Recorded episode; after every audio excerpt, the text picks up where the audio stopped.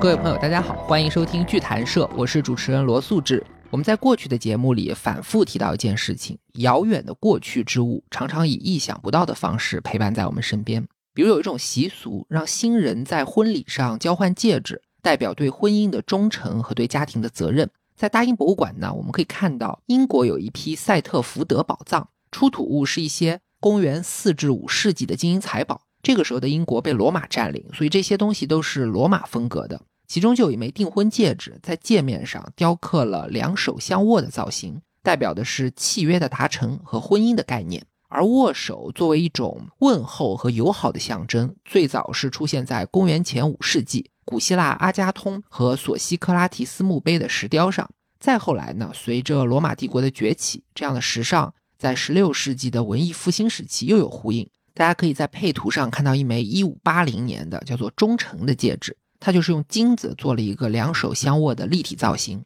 从这个故事里，我们看到的是一个代表友好、代表承诺、契约和婚姻的文化意象，跨越了两千五百多年的时间，从地中海到全世界，从古希腊的握手礼到今天的婚礼，一脉相承，一直连接到现代人的生活。而这个文化意象的载体，就是几千年间无数的美轮美奂的珠宝戒指。我们平常看珠宝、聊珠宝，可能更多看重的是材质、工艺和设计。但事实上，珠宝也是人类文明传承的基因，全球文化传播的指南针。所以，本期节目我们特别荣幸地邀请到国际珠宝历史与传承研究院发起人之一，也是《珠宝简史》这本书的作者贺贝老师，带领我们以珠宝为导航，进行一次人类文明史的漫游。那首先欢迎贺老师，我就先提出第一个问题了。为什么我们可以通过珠宝去窥探人类的文明呢？这是一个很核心的问题。大家认为什么是珠宝？为什么我们今天这样去看待珠宝？很多人可能会觉得，一提到珠宝，就是感觉跟几个名词挂钩，呃，肤浅。还有最明显的奢侈品，对吧？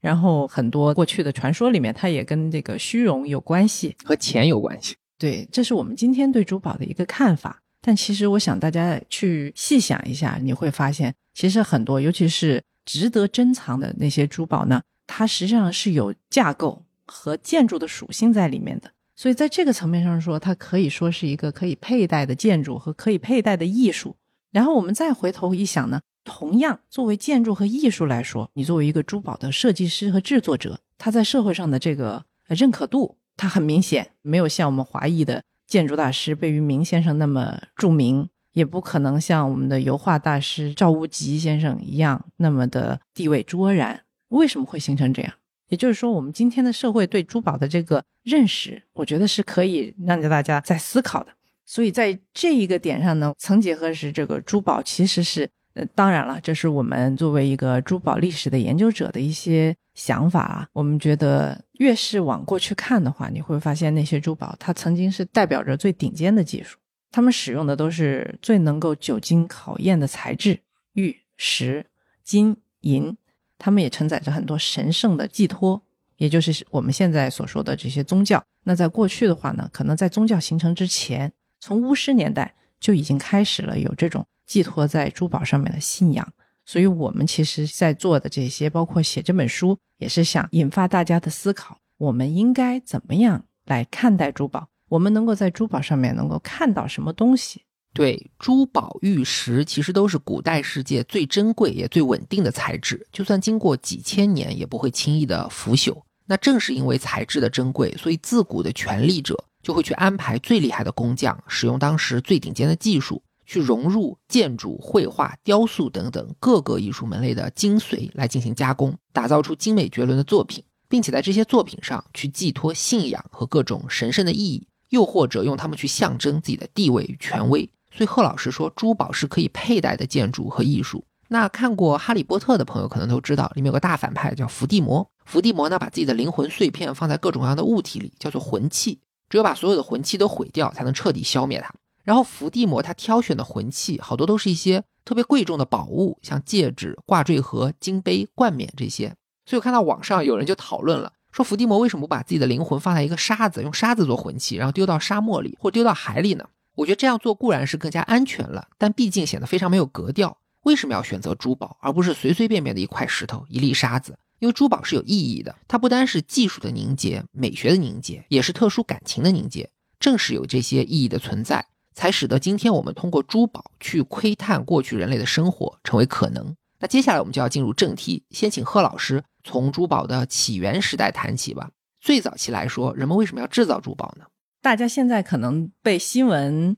所宣传的最多的一些，就是天气会越来越热。我看有科学家说，今年可能是未来十年最凉快的一年，就是今年很热了，但是仍然未来会更热。那大家很多就会对人类的这个生存状况感到十分担忧。但其实啊，这是因为我们现在对于我们自己本身看的实在是太过于贵重了。其实，在过去不是这样的。你哪怕就是把时间轴稍微压缩一下，如果把人类史压缩成一天，那我们这个工业革命可能就是凌晨钟声敲响前的十几秒而已。那如果再放到地球的这个过程中，你就会发现，那可能是压缩的，就是更厉害了。包括我们现在觉得气候的一些变迁，其实你再往前看一万年、一万五千年，它现在的这一点变动，对于过去来说。都算不上什么。比如说，在新仙女墓事件发生的时候，那场极寒，它是能够让大陆架全部裸露出来，使得人类能够走向澳大利亚、走向美洲。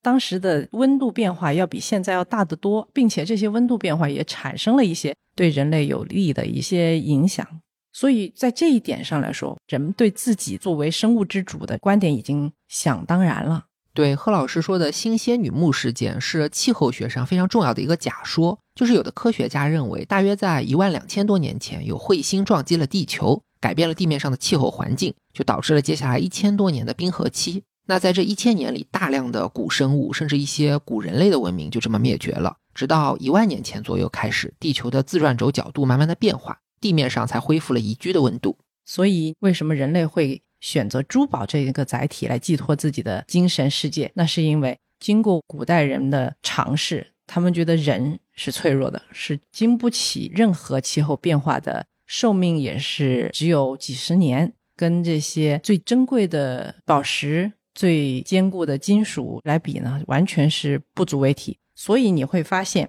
我们古代选择作为传承的，以黄金为主。它已经是化学元素周期表里面非常靠后的、非常稳定的金属了，所以这是在选择上面，做古人来说，选择珠宝就已经是有这样的一个思考。这就是为什么我们重新审视珠宝的一个方面吧。另外一方面也是由于气候的变化，其实它也曾经给我们带来过很多好的变化。比如说一开始呢，可能人类是生活在高原。随着气候的变暖，雪水融化，然后产生了这个灌溉。为什么说两河嘛？两河冲击平原，随着雪水融化，把更多的这个营养物质冲击到入海口的冲击平原上，所以人类才会能够定居下来，能够开始耕种。富饶的土壤让人类成为了植物链的生产者，然后食物呢也使人群聚居成为可能。在聚居之后，大家可以觉得我们去进行一个等级划分。这是文明诞生的一个首要条件。有了等级划分，有了一些不需要耕作而可以以巫师身份来生存的这些人，是这一群人，他们首先要给自己穿戴一些什么。这个时候，珠宝就诞生了。这是我们的一个认为。所以，文明之初诞生的全都是在两河啊、埃及啊，包括我们的黄河流域啊，包括我们的长江，这都是有一定的原因的，也是跟早期人类的生活条件有关系。嗯，大家知道，其实旧石器时代的史前人类也会去佩戴一些特殊的石头，或者用兽骨雕刻做成饰品，用来祈祷、获得食物、驱散疾病等等。那这些粗糙的护身符，应该可以说是珠宝的前身。一直要到距今六千年前左右，人类最早的文明才出现在了两河地区，也就是美索不达米亚。美索不达米亚本身是两河之间的意思，它围绕着大河发展出了灌溉农业，由此就带来了人口的聚居。部落和村庄变成了城邦，部落的祭祀场变成了神庙，脱离生产的祭司阶层也随之出现。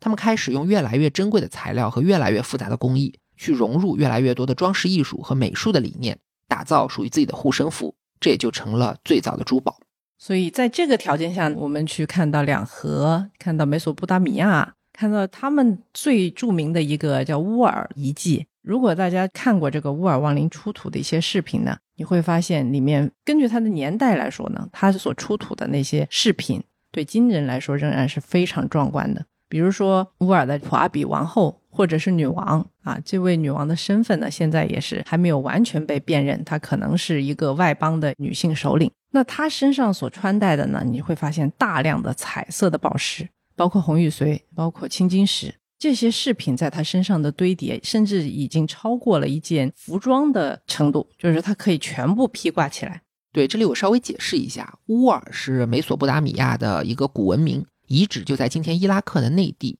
乌尔文明哪怕是在两河流域来说都是非常古老的。考古在这里发现了距今六千到八千年前的铜石并用时代的痕迹。然后到了四千多年前，也就是公元前二十七世纪，乌尔地区又开始繁荣了起来。贺老师说的乌尔王陵就是从当时留下的好几百个精心设计过的墓穴。在这里我们会发现，乌尔人就是叫苏美尔人嘛，他们除了黄金这种所有原始人类可能已经发现的最贵重的金属以外呢，他们还会使用大量的青金石，并且是进行过雕刻的。那这些青金石和黄金的组合呢，形成了我们今天看来苏美尔人的一种标志性的喜好。你就会发现很多不仅是这种珠链啊，还有它那个金牛、金羊，全都是以。蓝色和黄金两种结合的一个设计，形成了它的标志性。那同时呢，在最早的英雄史诗《吉尔加美什史诗》呢，也可以得到侧面的印证。这个英雄曾经有一段经历啊，就是女神要诱惑他，那女神就说：“我要给你造一辆宝车，以黄金为轮，以青金石做饰。我令雄狮为你拖车，我用异香洒满你的居所。”啊，所有沿海的国家都将听你的管辖，世上所有的君王都将臣服在你的脚下，以堆积如山的珍宝奉献给你。所以呀，我们通常说的这个考古学对古代人类的认知呢，它需要有一个交叉的印证。我们看见有实物，那我们还看见有传说，那么他们交互起来，我们能够看到更活生生的古代人类的一个生活画卷。那在这里就非常明显，就是我们发现最古老的这个叙事英雄史诗上面，也可以显示出当时苏美尔人或者是说两河流域他们对于黄金和青金石搭配的这种装饰的喜爱。那么在这个方向上面，你就可以发现，对于这些石材的选择，他们已经是高于一个装饰性的需求。也就是说，这两种材料对他们是有着特殊的一种指征的。但是是什么呢？我们可能今天已经无法了解了，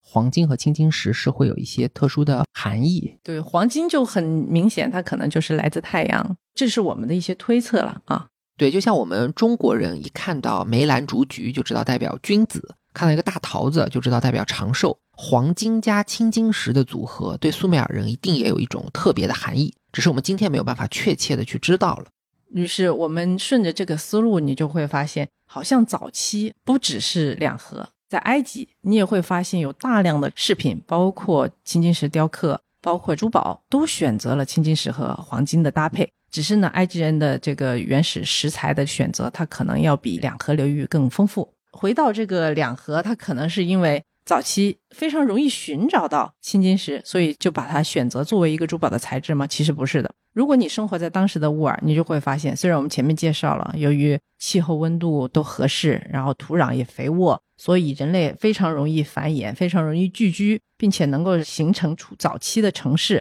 而且他们有那个泥板，还有芦苇杆，可以方便他们书写，创造最初的文字，这些东西都 OK。可是他们是一个资源非常缺乏型的地区，他们没有什么矿产资源，也不生产青金石。那么往前一数，苏美尔人的遗迹啊。它是距今四千六百年，那四千六百年前的这个珠宝，它到底是怎么获得的？所以考古学家们带着这些问题，因为在乌尔王陵里面实在是发现太多你难以不去注意到的这个青金石的遗迹，所以大家就开始考虑这个石材是哪里来的呢？最终，人们在几千公里以外的阿富汗找到了这种古代世界高质量青金石的唯一出产地。那么这个问题就很有意思了。距今四千六百年前，已经有一个非常成熟的青金石的运输路线，能够从我国葱岭以北的阿富汗的山区，经历广阔的中亚和西亚的高山峻岭，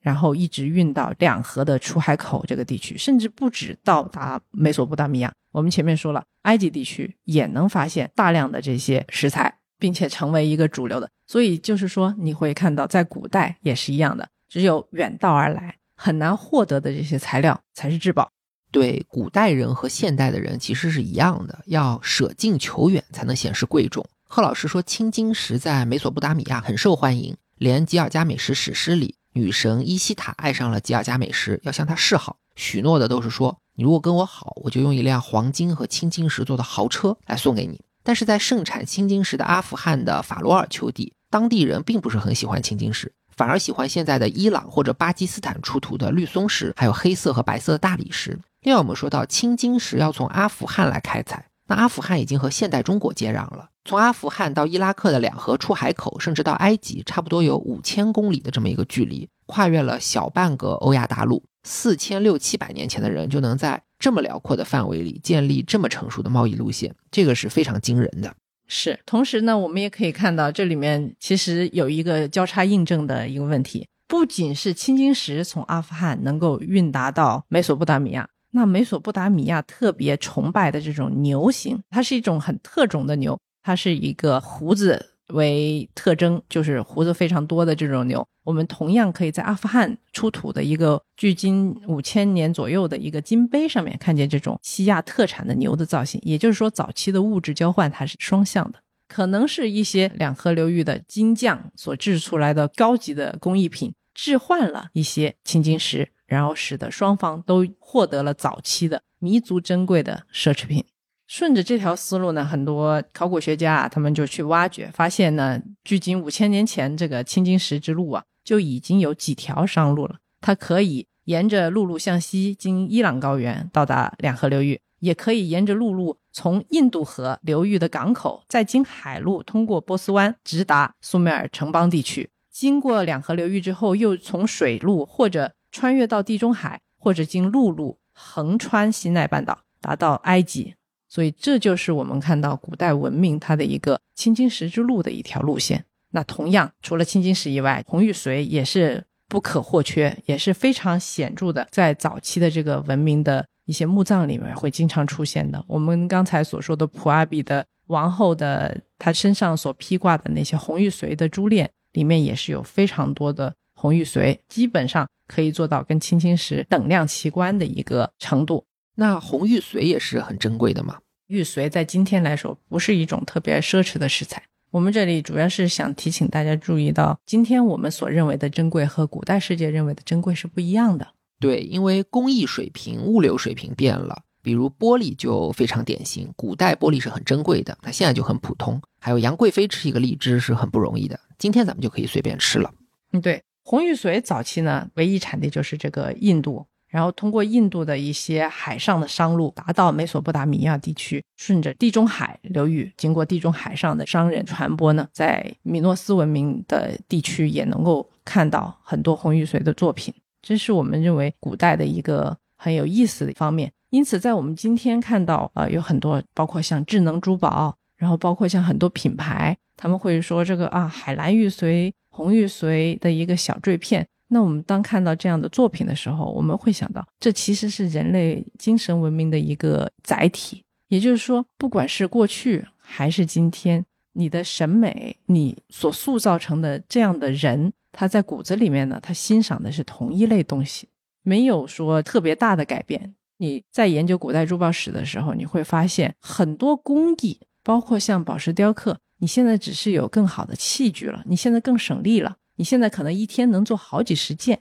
在过去你可能几个月才能做一件，区别只是如此。但是呢，整体对它加工的这些思路是没有改变的。就像我经常说的，其实自从有了人类文明以来，我们大脑里面的东西其实是没有怎么改变。就是如果你穿越到过去，你的所思所感、你的情感、你的审美，你觉得什么东西是好，什么东西是不好，其实它可能变化真的不大。好的，谢谢贺老师。这里我稍微总结一下，以上我们聊了珠宝的起源时代，应该说最初的史前人类制造的饰品，比如说贝壳、骨头或者卵石的挂坠，主要还是被当成护身符来使用的，它并不是为了炫富而制造。那一直到了六千年前，两河流域开始出现了人口聚集的城邦，由此分化了明显的阶级，人们才开始采用贵重稀缺的材质来制造珠宝，用来奉献给神明或者彰显自己的地位。现在我们可以从伊拉克的乌尔王陵中发现很多苏美尔人在四千六七百年前制造的珠宝，大量的使用了青金石和红玉髓这两种材料。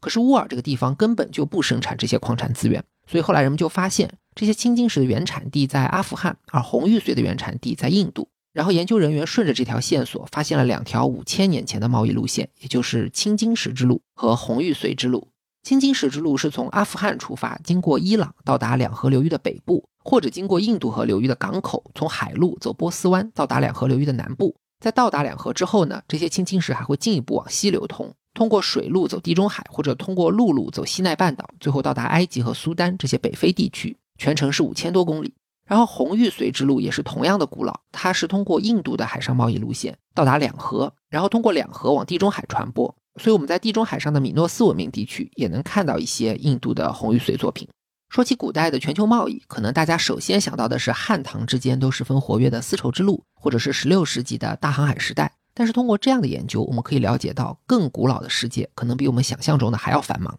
而珠宝就是这段文明史研究中不可或缺的素材。所以这就回到贺老师一开始说的，我们如何看待珠宝的问题，不仅仅是把珠宝当做财富来看待，而是能够从其中品味出更多的意义。然后贺老师在书里写了这么一段话，让我印象很深刻。他说，从一条美索不达米亚的青金石项链上，我们可以体会苏美尔的审美情趣，也可以了解古代文明突破地域限制的交流。从一条埃及法老佩戴过的五彩项链上，我们可以看到极致工艺上映射出的帝国荣光和神王尊荣；从一套西周的祖玉佩上，我们可以感受礼制对于中国先民的约束；从一条战国时期西戎部落首领的黄金项链上，可以看到古代中国和西方文明通过中亚或者阿富汗地区的接触和关联；从一件希腊的宝石浮雕作品上，可以看到对精准比例和完美线条的追求。理解理想主义和人文主义的温度，从一枚文艺复兴时期的双环戒指上，可以看到人文主义的复兴和至死不渝的爱情；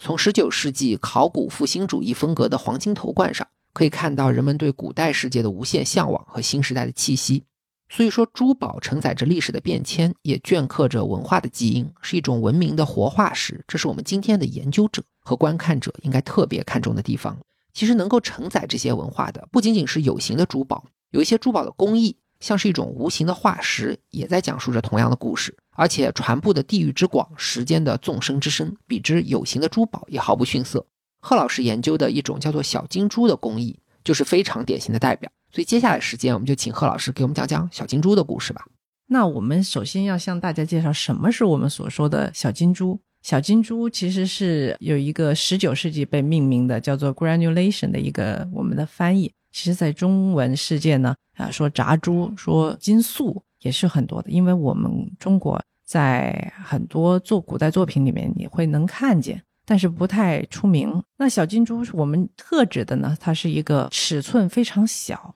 然后它是通过一些包括但不限于像铜盐之类的焊药进行焊接在其他的金属表面。由于这些金珠它是如此之小，甚至你在它的一些极度高级的作品里面呢。你可能会看不出来那是金珠，它就像我们现在一个天鹅绒的织物的面料一样。这种工艺就是把黄金做成小圆珠，焊接在面板上。如果小金珠的颗粒直径非常非常的小，数量非常非常多，焊接又非常非常的精密的话，看上去甚至有绒毛的质感。对，非常细，因为它的尺寸可能有的能够达到一毫米的十分之一，它的直径就颗粒会是那么的小。那在这样小的规模上面呢，然后进行大量的一个铺叠呢，它看上去像是你吹一口气它就会飞，但其实它不会飞，但不会飞，而且它能够历经几千年到今天它都能不掉。它是怎么焊接的呢？所以这就是我们觉得非常有意思的一点。它的焊接呢，其实我们非常晚期才发现，大概一九二零年代、一九三零年代啊，十九世纪有一个意大利家族，他们发现了这个，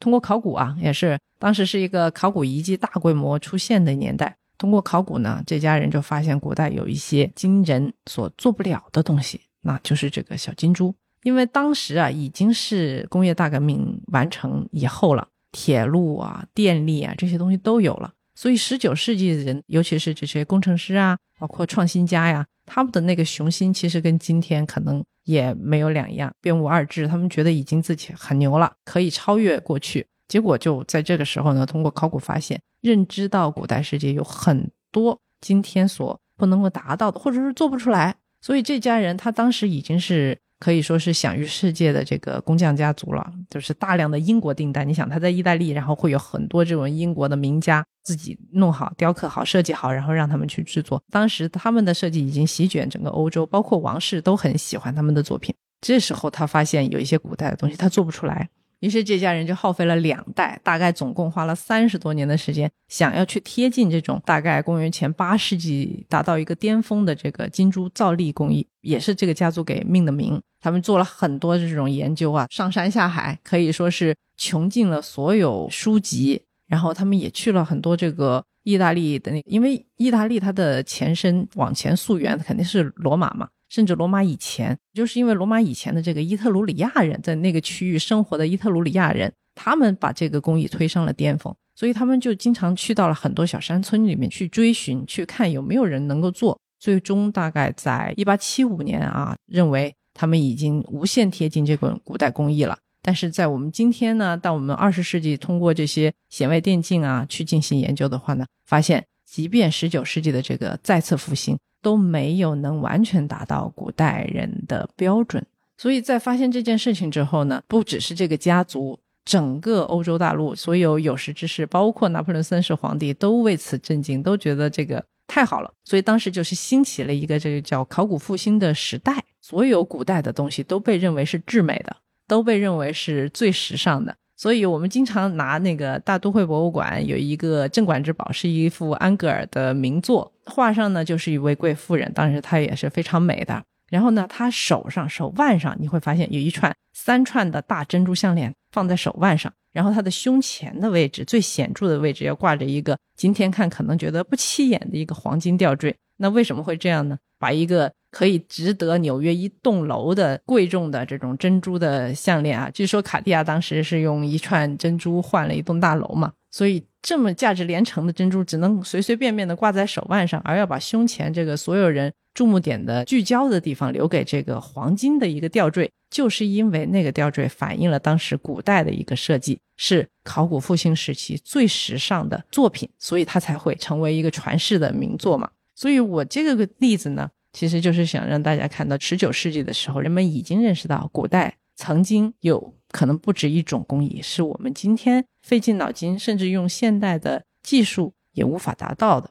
呃，我来给大家简单解释一下，黄金造粒工艺在四五千年前就存在了，然后在大概公元前八世纪，也就是两千八百多年前，生活在今天意大利的伊特鲁里亚人把这种工艺发展到了巅峰，他们能够把小金珠的直径做到和头发丝的直径差不多。然后随着时间的流逝，这种精密技术慢慢就退步了。到了十九世纪的工业时代，人们反而没有办法去复刻几千年前的工艺水平。直到有一个意大利的工匠家族通过考古发现，费了很大的力气，才让这种古代工艺重见天日。但是其实，贺老师说，如果我们用二十世纪的电子显微镜细致观察，他们的复刻比两千八百年前的伊特鲁里亚工艺精度上还是有差距。可以说是匪夷所思，但无论如何，这种复刻的成功还是震动了整个欧洲上层，掀起了一波考古复兴的时尚。所以，我们看安格尔的名画《布罗格列公主》，就可以看到他把价值连城的珍珠串做成了手链，而胸前最重要的 C 位戴的是复古风格的黄金吊坠。所以，接下来我们就请何老师讲一讲这个工艺的技术原理吧。这个工艺原理其实包括这个金珠的制备和怎么样去焊接。制备的话呢，现在其实有很多工匠大师都在尝试贴近一个非常小的尺寸，包括十九世纪他们复兴第一步复兴成功的也是就是制作这么如此小尺寸的金珠。中国古代那个炸珠，其实炸珠也是说的这个制备金珠的方法，通过像泼水或者是说在液体里面进行吹制等等方法，都能够做出非常小的金珠。做出来的顶多就是说尺寸不一样。然后你再通过那个筛子去筛选出足够小的金珠，这是第一步金珠的制备。那这一点上呢，可能是说难度并不是很大，大的就是你怎么样把这么小的东西它去固定在另一个金属的表面上。我们今天所用的大部分的方法呢，就是撒焊药嘛。那这样有一个问题，就是它会非常臃肿，因为焊药里面金属成分太复杂。很多时候呢，它不能够完全消失，所以你会在金珠旁边，你会看到一堆其他的那些连接物。所以这样子的作品呢，它最后出来会粘连。因为我们知道人的眼睛，它这个器官是非常敏锐的，你可能骗得过这个，就是说手上差一点，但是你骗不过眼睛。眼睛一看它那个不和谐。颗粒度啊，对，因为你知道金珠它是个球体，因为它是个圆的，圆形跟底面接触的部位呢，它是非常少的，接触面特别小，然后又有特种工艺能够使它完全不掉。当它如果是汗粉大量的散过去的话，那周围的那个涌起就会很多。所以那样子的话呢，从正面上面观察的时候，它的颗粒度就会不那么清晰。我们见过一些就是说做的没有那么高级的，那么你的眼睛看上去就会觉得有缺失，不能达到很高的那个妙处。但它古代它是怎么实现的呢？它是通过非常巧妙，它可能啊先要把这个金珠固定在表面上，那它是用的一种胶水，这个胶水可能是有机的。所谓有机就是它是含碳的，可能是鱼胶或者鹿胶，然后在里面掺上一些铜盐。像孔雀石、像硫酸铜这样的成分在里面嘛，然后通过铜呢，它跟黄金能够起交换。这个焊接就是采用这个铜盐和黄金进行的一个熔点，降低接触面的熔点，然后把它们固定在一起嘛。但是最重要的是，为什么要采用这个有机的胶水？是最后你给它加温的时候，升温过火的时候。那个有机物它能够完全燃烧啊，就会消失掉，那它就消失掉了，所以它的表面就没有多余的复杂的那些凸起的杂质。对我们今天的焊料里面的加的其他的金属太多的话呢，旁边冗余的金属含质材质就会太多，就会形成我们之前看起来不光洁的那种表面。贺老师的书里有更详细的描述，我来简单介绍一下，就是说小金珠工艺分造粒和焊接两个步骤。造粒呢是解决怎么做出特别小的黄金小圆珠的问题，相对还比较容易。大概有两种方法，第一种叫做炸珠，我们可以把黄金切成边长零点几毫米的小块，然后裹上木炭粉，放到干锅里加热，让黄金受热相互挤压来形成圆形。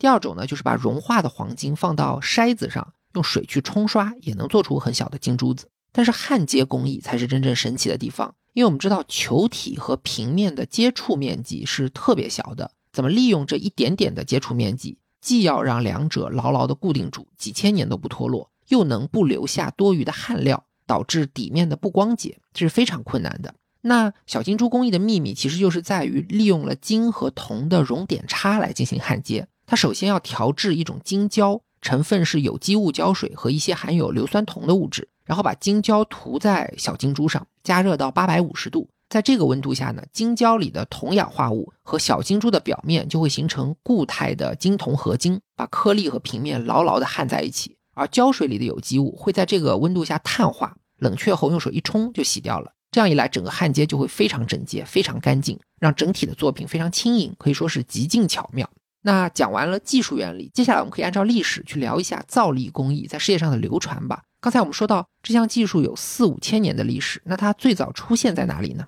最早的是出现在，也是我们前面介绍过的乌尔王陵里面，出现了一把黄金匕首。那这个匕首呢，它的刀柄啊是木质的，在这个木质柄上和这个刀鞘部分就装点了这种黄金小珠，并且形成了一种三角形的装饰图案。后来通过我们对于整个两河地区的发现呢，这个族群它有一个比较顽强的审美体系，包括它对青金石的喜爱。包括他对于这种三角形造型的喜爱，甚至在这一块地区前后绵延一两千年，你仍然可以看见这种三角形的金珠的这种形式的出现。比如说，它到了公元前八世纪，前面我们说乌尔王陵它是属于公元前两千六百年嘛？你看到了公元前八世纪到前六世纪，在他们所出的一些黄金的装饰作品里面呢，仍然会出现这种三角造型的这种金珠排列，可以看出当地对于这种可能有模拟。太阳发射的那个光芒的一种类比，所以我认为这种三角形它是对于光线的一种类比，而且黄金在古代众所周知都是太阳的象征嘛，我们认为可能这种图案呢，在当时是有一些宗教或者是信仰上的一种用途，所以它会绵延两千年。所以造粒工艺目前发现最早的应用，同样也是在美索不达米亚。前面说的乌尔王陵里发现了一把四千六百年前的黄金匕首。这把匕首非常精美，握柄的上方有很多小金珠，排列成了一个三角形的造型。贺老师认为，黄金和三角可能都是对于光线，特别是对于太阳光的一个类比。同样的纹饰在同一个地区，经过了一千多年，到公元前八世纪还有应用。比如有一条黄金编织的项链，我到时候和匕首一起放在 show notes 里，大家一对比就知道，贺老师为什么要用顽强来描述美索不达米亚人的审美，真的是跨越了将近两千年，变化都非常的小。当然，它真正反映的其实是整个美索不达米亚可能有一种跨越两千年的信仰和认知，有很大几率和他们的光明崇拜有关。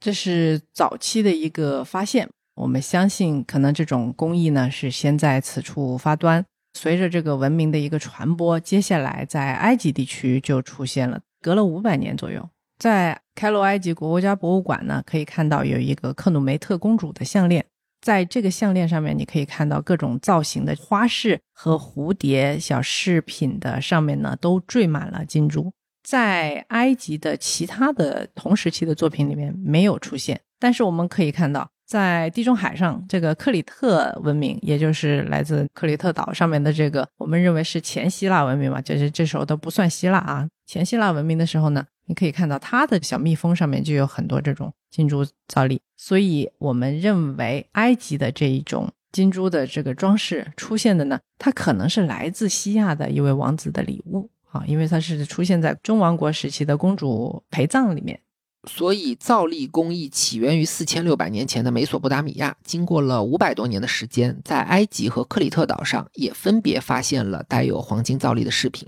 但是，因为这些案例都比较独特，所以贺老师判断不一定代表这些地方已经掌握了造粒技术，它也有可能是来自两河的礼物，可能是跟克里特岛上面的船舶也有一定的关系。这时候，你要把地中海看作一个非常活跃的一个商贸交流区域。所以你可以看到，在它的这个项链上面，中间还有一个小圆牌，上面是一个母牛的图案。从图案判别呢，可能这个图案是来自克里特岛，因为克里特岛有非常著名的这个迷宫，嗯，牛的迷宫，他们也是一个牛崇拜为上的一个。所以我们认为，此时的金珠呢，已经通过地中海上的商贸传播，来到了不管它是从北面的路线，通过特洛伊，因为在特洛伊就是现在的小亚细亚啊，土耳其地区。也出现了那个金珠，所以我们认为工艺传承的路线呢，可能是从北和从南两条路线，一条往埃及传，一条从上面，然后通过土耳其上去，然后通过哎希腊本土呢，来到克里特岛上，然后再从克里特岛上呢，再往埃及传播，这都是有可能的。那同时谈到地中海上的商贸，就不得不提有一个族群，他们叫腓尼基人。腓尼基好像是说紫色染料的一个名称，他们其实是来自地中海东岸的一个部族，叫做黎凡特地区。腓尼基人呢，应该是海上航行非常出色，我们认为把它形容成一个海上的游牧民族吧。他在意大利的地区，在沿海的很多，包括希腊、包括克里特岛上面，都留下了他们的一些商贸交流的痕迹。所以，为地中海周边的这些其他的文明啊，带去了很多资源。这个时候已经到什么时候了？已经是公元前大概十七世纪了。在这个时候，交流就不再像我们前面说的这个只有非常少的一些路上的路线，那么地中海的这个传播就非常广泛了。波罗的海的琥珀，你会发现已经出现在地中海了。那是有一条陆路的一个传播路线，然后通过这个腓尼基人的商贸的船队，他们能够去到埃及，然后去到西亚，很多地区都会出现。看到腓尼基自己的金饰呢，它就是一个很船形、很月亮形的这种造型为主的一种装饰物。在它的金饰上面，我们也看到有金珠造粒的出现。带有造粒工艺的作品，在公元前十七世纪以来，就通过环地中海的贸易路线被传播到了包括埃及、克里特岛、特洛伊和希腊主岛等等许多地方。那这里面呢，擅长航海的腓尼基人是起到了很关键的作用的。比如我们现在在大英博物馆可以看到两件公元前十七世纪的腓尼基金饰，它的整个形状是船形或者说月牙形的。全身就布满了小金珠的点缀。那贺老师，您觉得这件东西是腓尼基人自己做的，还是怎么来的呢？在这个时期，我们必须说到，在公元前十七世纪，腓尼基人他还是受埃及领导的。当时埃及大概是中王国嘛，中王国它还是属于非常强盛，并且武力也很厉害的时候，他们会穿过西奈半岛，然后到达西亚的近海地区。所以腓尼基人一度他是受埃及管辖的。所以你会发现，他们这两个作品上面，它其实更像埃及的那种长牌项链。但是由于埃及对他们的管理呢也是疏松的，所以他把埃及的这种非常权威、非常一成不变的这种项饰，变成了一个可能是挂在耳上的耳饰。所以你会发现它有变形。但是它上面也有杂糅的因素出现，你会发现有西亚的这种三角形的编排，然后呢又有自己的审美这种像，以及这个船型是不是也跟他们的海洋的航海贸易的生活形态有关？是。同样这个时间呢，在塞浦路斯也会发现有这种金珠的排列，我们可以看到还是像我们前文所述的，那种三角形的一个西亚比较固定的审美。塞浦路斯这个地方也很奇怪的，它是一个比克里特岛更靠近地中海东岸的一个岛屿。那这个岛屿上面呢，它就从来没有特别出名的主权的文明出现，不像克里特岛有米诺斯文明。那这个地区呢，经常是周围谁强大谁就占领它。因此，在塞浦路斯出土的很多东西呢，它都反映了周围文明强盛的一些遗迹，包括最早出现的珐琅啊，也是在塞浦路斯发现的。那人们认为是迈锡尼人做的嘛，所以正好是因为他的文明不强盛，所以他才成为一个其他文明的大观园。对他的这些考古发现，你就会发现周边的各种遗迹都在他这里得到了一个验证。然后我们再看到埃及图坦卡蒙啊，包括拉美西斯啊，他们都有含有金珠造粒的这种饰品。我们在图坦卡蒙的宝藏里发现了公元前一千五百年前的黄金绿松石手镯和黄金匕首，上面就有黄金造粒的装饰。然后再晚一点到拉美西斯的这个手镯上面，可以看出此时这个金珠工艺呢，埃及人应该已经掌握了，就不再像前面那个中王国时期，更像是外国王子的赠送啊。在这里呢，可以明显看到加入了埃及自己的一些喜好。他们已经能够进行一个加工和再造了。在公元前一千两百多年的拉美西斯二世手镯上，除了小金珠外，我们能够看到非常明显的埃及美学特征。所以贺老师说，这个就说明埃及人已经掌握了造粒技术，能够自己制造这种工艺了，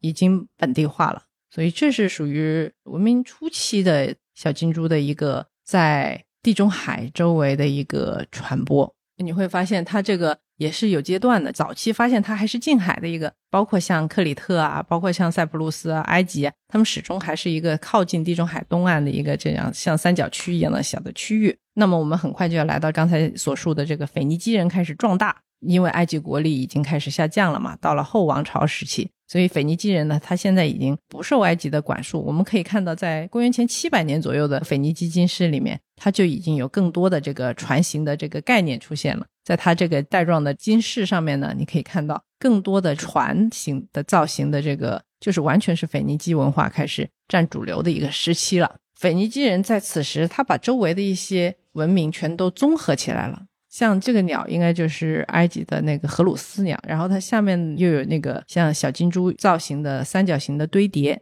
他把自己的这个喜爱的因素呢和周围文化的一些宗主型的那种因素都杂糅在一起。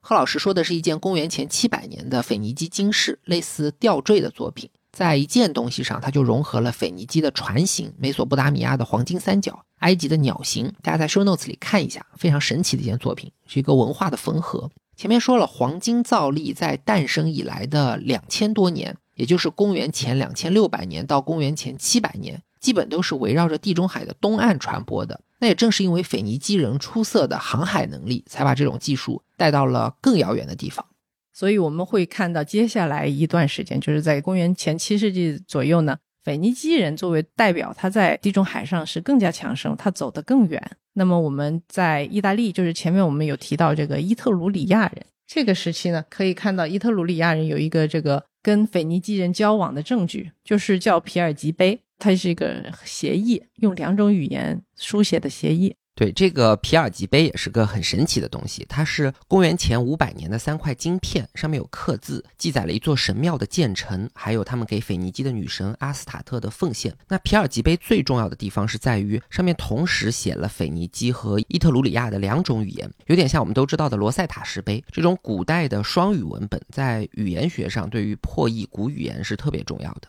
那对。足以证明呢，当时他们是跟腓尼基人有非常活跃的这个商贸交往的。那在这个时候，我们迎来了小金珠的这个巅峰时代。为什么我们前面介绍说这是一个小金珠的巅峰呢？不仅伊特鲁里亚人能够把这个金珠制备的更小，前面我们看到了大概在乌尔王陵也好，然后在埃及人手上呢，他的那个金珠都没有达到这么小的程度。并且到伊特鲁里亚人手里呢，金珠还出现了非常多的造型，除了三角形和线性勾边，就是一排金珠、两排金珠勾边的这种模式，还出现了很多这种像球体啊，特别是出现一种由金珠组成动物类造型，或者是给凸起的浮雕进行一个勾边等等这样的一些非常突出的形式，就它能用金珠去画画了。呃，对，这个形式给我们的启示是什么呢？就是你会觉得到他们手里，这个技术完全不是难度。如果说以前的人他是通过啊，我们因为信仰，我们通过这个东东西对我们很重要，所以我们排除万难要去做一些这个的话，那到伊特鲁里亚人来说，就好像是毫不费力。所以在这里肯定是出现了一些突破性的发展，使得工匠随手就能来一种。所以我们在伊特鲁利亚的黄金制品上面，你可以看到，其实这些作品啊，尺寸不会特别大，它上面就是像把金珠撒在上面，像满铺的这样的一个概念，形成一种像我前面所说的，像一个织物的面料，天鹅绒一样非常平整细微，然后如飞灰，可以一吹就担心它会吹掉的一种感觉。包括像这个在梵蒂冈博物馆里面所藏的大型的这个饰扣一样，它在上面好像是有五十二只鸭子，然后每一只鸭子上面的纹路呢都是用小金珠勾边的，并且中间的这个饰扣上面呢，所有你看上去觉得像纹路的，全都是用金珠来制作的，就是难度已经不在话下了，就是属于我们今天喜欢用就用了，在此时技术是达到了一个非常大的一个飞跃的。梵蒂冈藏的这一件，大家一定要去看一下配图，工艺的精密度简直是匪夷所思。这是一个金的蝶形扣饰，本身的体量也不是特别大，但是特别的精美。尤其是扣饰的下半部分，它上面做了五十多只立体的鸭子，所有描绘鸭子的翅膀啊、羽毛的这些线条都不是刻上去的，而是用非常非常非常小的小金珠排列来勾的边。因为太过精细，肉眼几乎是看不出来的，很难想象两千多年前能达到这种工艺水平。对，然后你看，像大英博物馆收藏的这些作品，金珠已经变成了一个背景板，就像我们画画，就是把它涂满吧，就是很很简单的一个做法。这时候你会发现，腓尼基人的商贸路线就更广了，他们一直把这个地中海的所有的领域都探索掉了。最远在西班牙的埃尔卡拉姆博洛这个地区呢，公元前七至前五世纪出现了这样的带有金珠装饰的项链，并且这一组饰品上面基本上都有装饰金珠。这给我们什么概念呢？考古学家也发现说，它这个黄金啊还是当地的，所以我们认为这个时候的腓尼基人他运输的不仅是物品。他把这个工艺传播，包括这个制作的水平，也全都是带走了。可能是带着工匠在进行一些传播，并且技术交流就是非常广泛的了。所以，腓尼基人把造粒工艺从地中海的东岸带到了西面更加广阔的地区。最远我们可以看到，在西班牙也有这样的作品。那在这个过程中，非常重要的一个节点就是，当金珠造粒传到了意大利的伊特鲁里亚地区。当地人把这个技术的精度改良到了难以置信的程度，像我们今天的人要用电子显微镜才能看清楚的地步。同时呢，伊特鲁里亚人还扩充了金珠装饰的类型，不光是简单的线条和三角平面，还出现了像球形的覆盖、复杂的几何图案，甚至是在立体图形上的勾边等等。所以贺老师说，伊特鲁里亚人是把这项技术推上了巅峰。那他们具体来说是怎么改进的这个技术呢？可能当地就是有鱼胶或者鹿胶灵光一现的一一个事情啊，被发现了这个技术节点，但是由于缺乏古代的印证的记录，所以我们现在只知道看到了物品，但是具体他们是怎么发现的，这是没有流传下来的，因此也才会到了十九世纪再被再次发现。那么时间一转，来到了公元前四世纪，这时候呢，就是有一个亚历山大的东征。来自马其顿的亚历山大呢，他一举征服了波斯，然后呢，不费一兵一卒就打开了埃及的大门，然后呢，顺势走到了世界的尽头吧。因为希腊人认为的世界尽头，大概就是到达到达阿富汗跟印度接壤的这块地区。那么，在占领了如此的广阔的天地，紧接下来对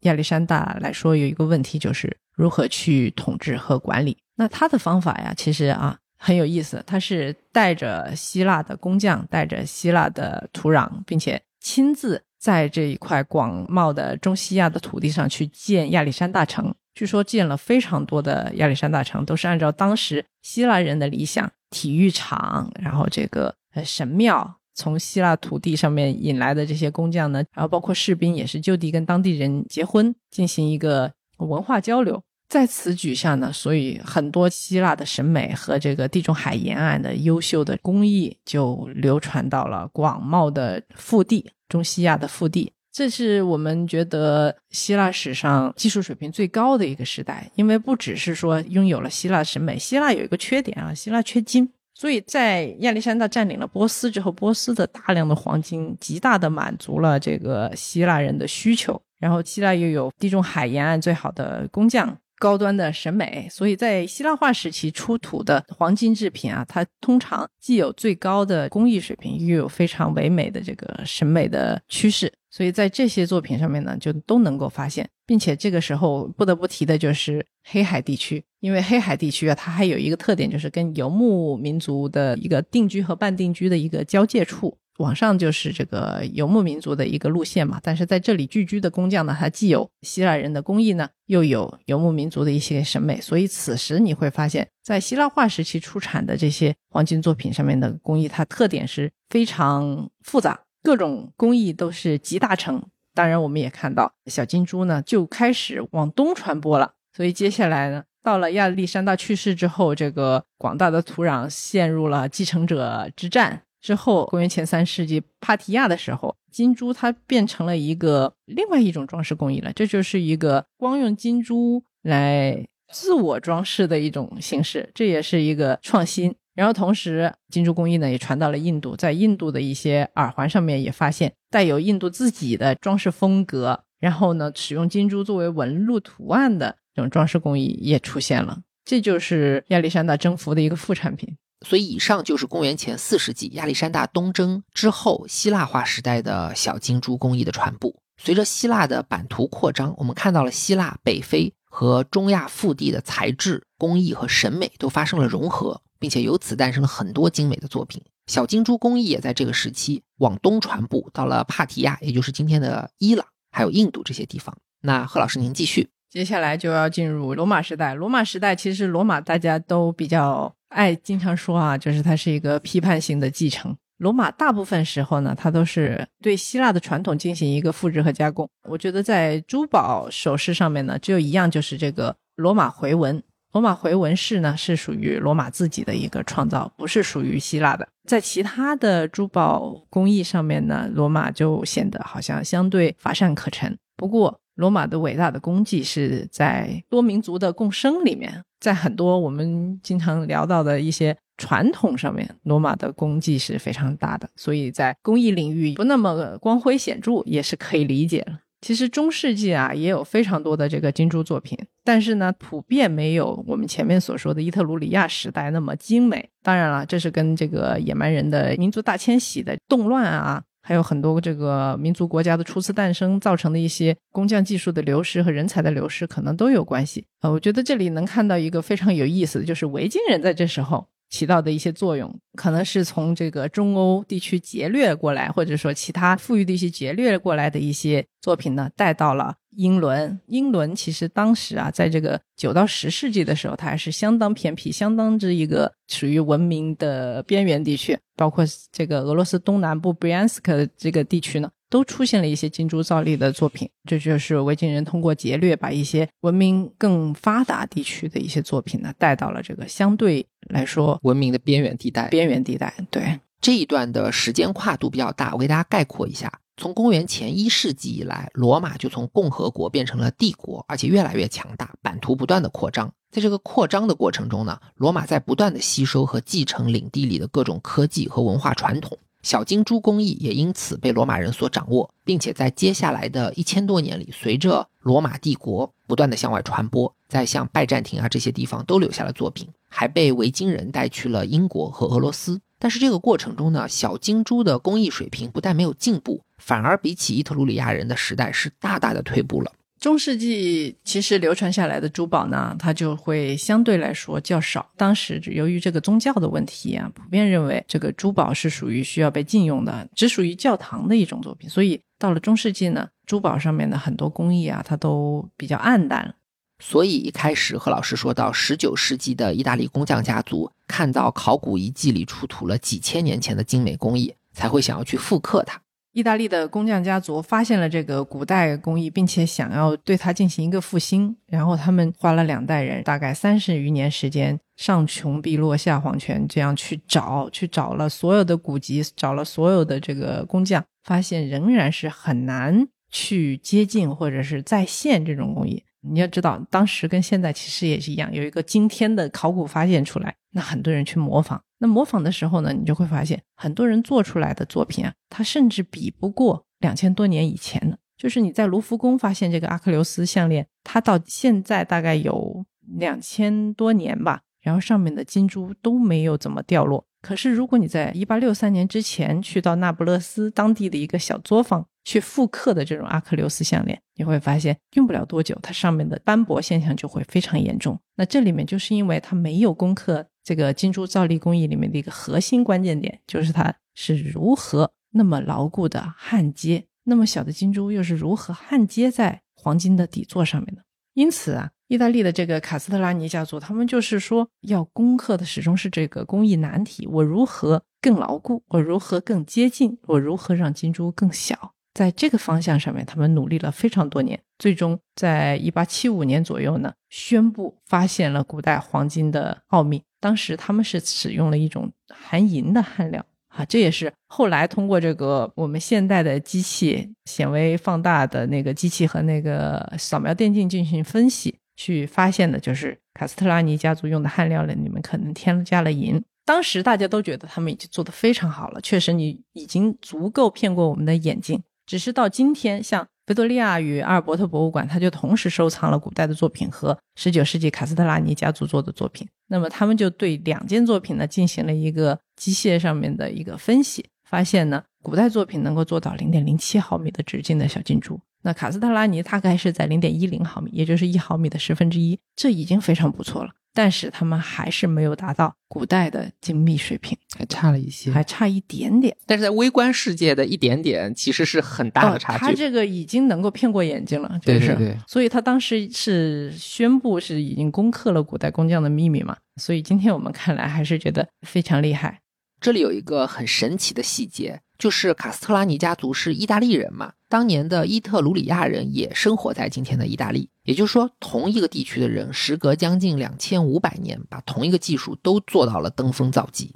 所以这里面有一个很奇妙的点，就是为什么是这家人？因为他们其实是非常爱国的家族，然后当时正好是意大利这个国家，大概在一八四几年才首次成为一个国家，十九世纪这个民族国家才真正成立。在那之前，它都是各自分崩离析的小公国，所以这个家族他们是有非常强烈的这个爱国感，他们是希望通过复兴古代的一种高级的工艺，来让大家更有这个凝聚感和更有这个爱国心。所以，如果放到这个层面，你就能够理解为什么有一个商人家族，他愿意几代人。不休不眠的几十年时间去研究，你放到今天，你都觉得这是不可思议的。就是你看上去其实只是解决了一个很小的一个对一个技术问题，对他其实并不影响他做生意，也不影响他的地位，但是他就是想要去发现，这就是 爱国情怀。嗯，爱国情怀一方面，另一方面呢，也就是说古代工艺之美啊，令人折服的。对，这里不得不说，意大利工匠确实是有这方面天赋的。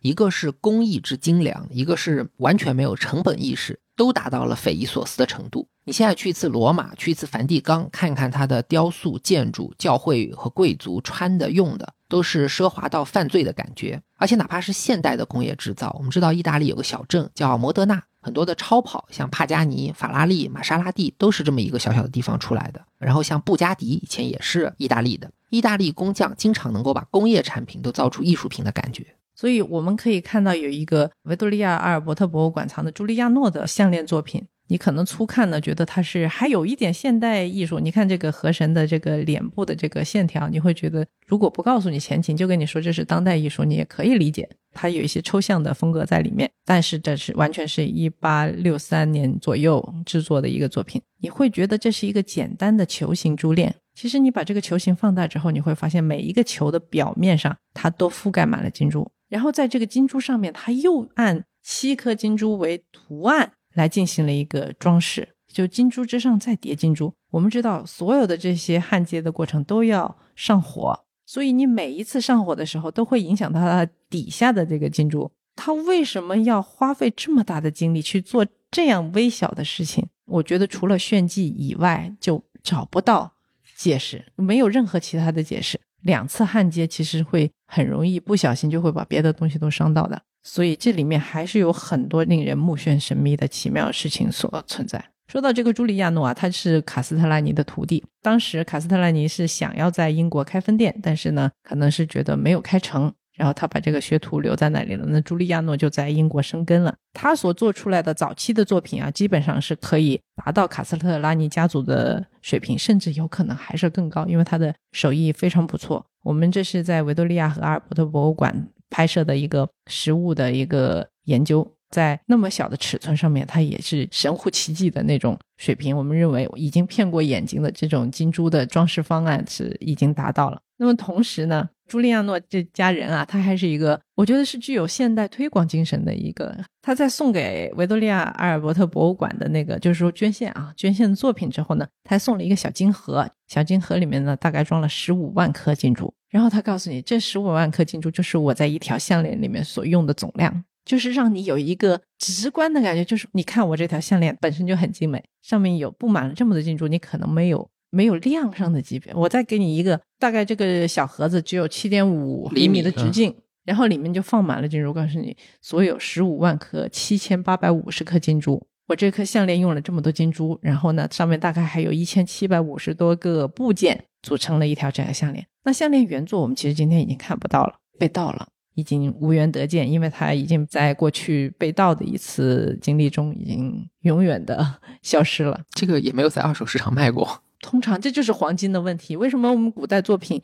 有一件就是一件真品呢？因为大部分如果它一旦失窃，它最终的归宿都是熔了重做。就是这也太 对，所以你就是丢失了，就是可能永远都见不到了。大家可能看不到图片，我给大家稍微描述一下。在卡斯特拉尼家族有一个徒弟叫朱里亚诺，后来呢，他独立出来，在英国开了店。贺老师之前跟我说过一个故事，就是这个朱里亚诺的一个非常有意思的事儿。这个朱里亚诺呢，他的早期作品风格和卡斯特拉尼家族是很像的，但是如果你用放大镜看，就会看到他在珠宝上会刻一个 C 和 G 交织的 logo，跟卡斯特拉尼家的双 C logo 几乎是一样的。那可能是因为当时的卡斯特拉尼已经是盛名在外，所以朱里亚诺他作为一个学生，一方面是想蹭一点他们家族的热度，另一方面呢，在内心深处还是有志于做一个自己的品牌，所以就出现了这种又相似又不相同的 logo。那说回到小金珠的技术上，朱里亚诺应该是青出于蓝而胜于蓝的。他给维多利亚和阿尔伯特博物馆赠送过一批作品，其中一个项链用了十五万颗金珠，包括了几千个部件。手艺精妙绝伦，可惜在一八九九年就被盗了。但是我们现在还是能从当时的杂志上看到这件作品的图片。贺老师说，金器被偷走以后，大概率会被熔掉，然后按照原材料去卖。这个买椟还珠就非常恐怖了。那说到这里，我们几乎已经把小金珠的全球之旅给说完了。贺老师带着我们通过一项接近五千多年的工艺，漫游了整个人类的文明史。在这个过程中呢，我还有一个问题。这种金珠工艺有没有辐射到东亚地区，特别是对古代的中国产生什么影响呢？对于我们中国读者来说，肯定我们更关心的就是它对东亚的一个辐射。其实古代的很多工艺啊，它基本上都没有说就是一个封闭的。而是不断的传播，特别是在我们东亚地区呢，它主要是通过游牧民族的一个传播。不得不提到的，像马家园的一些遗迹啊，现在主流吧是认为有三次小金珠工艺进到中国来，包括在埃及的一些影响，它也是第一波都是属于这个个别作品传入，然后接下来由于它太好或者是太受欢迎，本地工匠可能隔了几百年。他才会突破这个工艺，或者是学到这个工艺，然后进行本地制作。那在具体到东亚呢？其实公元前两千年左右，我们已经前面的介绍啊，地中海世界就已经传播开了，甚至是往这个地中海的远端，像西班牙啊进行去传播。那到公元前一千年前后，金珠工艺才逐渐东传到了东亚。那最开始呢，是新疆的东塔勒德墓地呢，是发掘出来了有一些黄金指环。有一个黄金指环，里面就有采用了这个金珠装饰。然后同一时代，在我们北边一些的这个图瓦的那个爱尔兰二号王种里面，它出现了这个耳环，就是爱尔兰二号出土的这个公元前七世纪的成组套的这个黄金饰品。所以从公元前一千年开始，小金珠就开始往东传了。贺老师刚才说到的东塔勒德墓地，还有图瓦的阿尔兰王种，在那个时代应该还是属于欧亚草原比较偏中部的这么一个概念。那这些地方呢，都是出土了带有造粒工艺的黄金饰品。我把图放在 show notes 里，大家看一下，将近三千年前的东西，看上去都非常精美。如果你说这是唐朝，比如说萨珊波斯这些地方造的，那也是完全没有违和感的。对，其实你可以看到这上面有这种典型的这种三角形的工艺的出现，而且它的这个金珠的用量也是非常大的。那这一波呢，我们可以认为是第一波，因为第一波它有非常明显的具有这个异域的特征。因为游牧民族，你现在看着觉得它那个领土特别广、特别远，其实是因为地球是圆的，你把它拆成平面地图，显得上面特别远。但事实上，可能俄罗斯去英国的那个直线路径比来中国还要近。所以，他们早期的这个游牧民族，他们这个东西传播是路途更为坦荡，比这个青金石要经过崇山峻岭再运过去要快得多。对，大家如果看地图，特别是平面那种地图，可能对古代物流不会有特别直观的印象。其实很容易理解，我们如果沿着长江水路顺流而下，可能走几千里都是非常快的。但是要在秦岭、大巴山这种蜀道上运输点东西，你看着距离不远，但实际上可能比登天还要难。只要没有大山大河的阻断，古代人的游牧范围是可以非常非常广阔的。这是我们认为是刚开始零星的介入到东亚。在这之后，大概就是几百年之后呢，在战国时期啊，前面我们说前七世纪嘛，那是春秋嘛，然后到了战国时期呢，甘肃的天水马家园呢就出现了这种带有非常细密的小金珠装饰的项链。现在在甘肃省文物考古研究所的这条项链上面也出现了金珠。我们认为这都是第一波的这个影响。那第二次金珠工艺到东亚形成浪潮，就出现在我们所说的希腊化浪潮之后。随着马其顿崛起之后的地中海地区的希腊艺术一起进来的，还有黄金工艺。那随着这一次进来的之后呢，我国汉代就出现了大量的用金珠装饰的作品，包括像巴龙纹金带扣啊这种在新疆出土的，还有天水出土的掐丝汉珠潘金带扣，还有很多小件的，就是相当于像金造这样的作品。刚才贺老师说，金珠传入中国地区一共有三波嘛。第一波就是公元前七世纪开始，对应到我们的春秋战国，所以我们在新疆、甘肃会看到一些这样的作品出土。这个时候，中国的西北部，特别是沿着天山南路的这条路线上，我们就接触到了很多半农半牧的民族，开始跟他们做生意，包括也进行了一些融合。这样一来呢，很多中亚和西亚的产品和技术就被引进到了中国，比如说战车、战马，也包括黄金的加工技术。所以刚才说阿尔然王冢里的金饰上面有苏美尔人的黄金三角形，也就是这个原因。那接下来我们就要说到第二波的传入，也就是我们的汉代这个时期。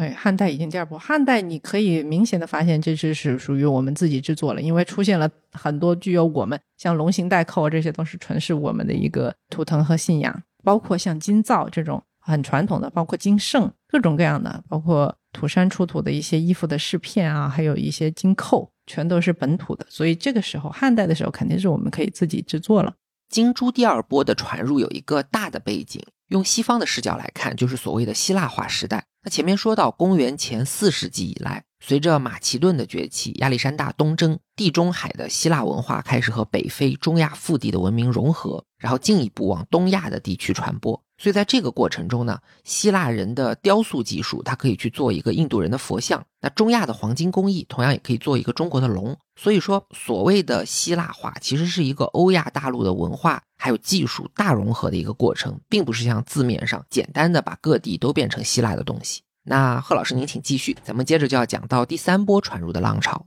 那么第三次浪潮才是出现在我们唐代，大家所津津乐道的，像那个何家村窖藏所出现的大量的这些金杯啊、金书贝啊这些作品呢，我觉得是域外的一些工匠的作品，也有本地工匠的作品，经过一些后期的分析来甄别和发现。对何家村窖藏，我们之前节目也聊到过，就是七十年代在西安出土的一批陶瓮，里面装着好多唐朝的金银财宝。它原来主人的身份可能有一点争议，但是基本可以判断是唐朝的上层人士为了躲避战乱，他埋的东西。但是之后一直就没有机会把它再挖出来。何家村窖藏里的东西非常神奇，有西域的，有波斯的，有罗马的，有日本的。所以在这个里面看到带有小金珠的金杯和书贝也不足为奇。另外呢，我们可以在国家博物馆看到一件隋朝李靖训墓出土的项链，上面也有小金珠。这条项链，大家看一下图。如果不说出处的话，你一定会认为是中亚甚至更西方的东西。所以北朝贵族的生活是非常国际化的。这件事情有无数的佐证。那说到这里呢，金珠工艺传入中国的三次风潮也就介绍完了。这里我有个小问题：我们中国人自己本土的加工金银器的技术到底怎么样？好像一说起高级的金银器，大家想到的都是西方的会比较多一点。我们的金丝的这个工艺是挺好的吧？就蕾丝，像明代花丝这种，我们曾经也一度引领风潮。我曾经在那个。呃，叶卡捷琳娜大帝她的一套那个冠洗的银丝装饰上面，应该是我国的一些出口。好的，再次感谢贺老师。我觉得到这里，咱们这期节目的时间也就差不多了。我来做一个结尾吧。咱们这期的主题呢是，当我们看珠宝的时候，可以去看一些什么？我觉得可以看到，主要是工艺和文化两个方面。首先在工艺上，前面咱们不是说到十九世纪有一个意大利家族复兴了金珠造粒的工艺，叫卡斯特拉尼家族。这里面呢有一个人叫做亚历山德罗，他曾经就讲过这样一段话。他说：“看来古代工匠了解和运用了一些我们并不知道的化学和机械的媒介，去分离和结合黄金片块，让肉眼难以察觉其边缘。同样的工艺流程，现代珠宝商还无法办到。而他们熔炼、焊接和抽丝的工艺也是如此。因此，当我们谈论古希腊和伊特鲁里亚人的黄金造粒和金丝工艺时，纵不论其造型优雅，即便单论技术，也还需要追赶。”我们必须承认，在这项技术上，古代人是远强于我们的。所以，我觉得通过观看、了解这样的古代珠宝作品，可以让我们重新审视现代技术，乃至于现代文化，去克服一些现代人的傲慢。然后，在文化方面，我们可以从青金石和红玉髓之路上去了解文明最早期的贸易世界，从罗马人的黄金订婚戒指联想到古希腊的握手礼，到文艺复兴的订婚，再到今天的西式婚礼。这样一来，看到的就是一个突破语言、突破文化。绵延了几千年的对婚姻的想象，从一个黄金造粒工艺的传播，就可以看到五千年来欧亚大陆上极为繁复的这种文明交融。然后更重要的是，青金石也好，红玉髓也好，黄金也好，这些都是材质；造粒、金丝，这些都是工艺。材质和工艺其实是服务于内容的。可能对于美索不达米亚人来说，这个黄金三角形的寓意对他们来说是一种信仰。这个信仰比金子和宝石更重要。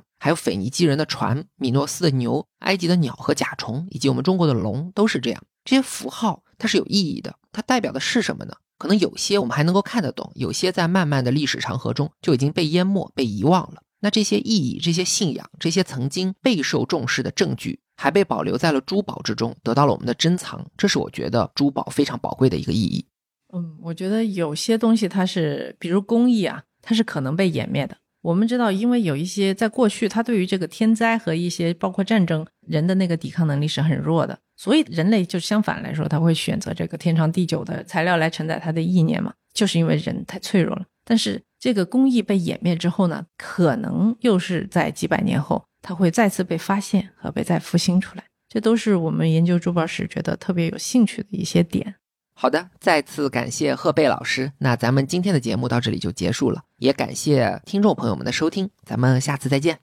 下次再见。